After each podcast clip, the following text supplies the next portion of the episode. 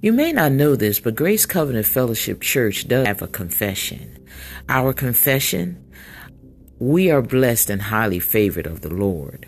According to Deuteronomy 30:19, we confess we choose life by loving the Lord our God and obeying him. According to Hebrews 13 and 5, we confess the Lord is with us. He will never forsake us. And according to Isaiah 54 17, we confess that no weapon formed against us shall prosper, and every tongue that shall rise against us in judgment will be silenced.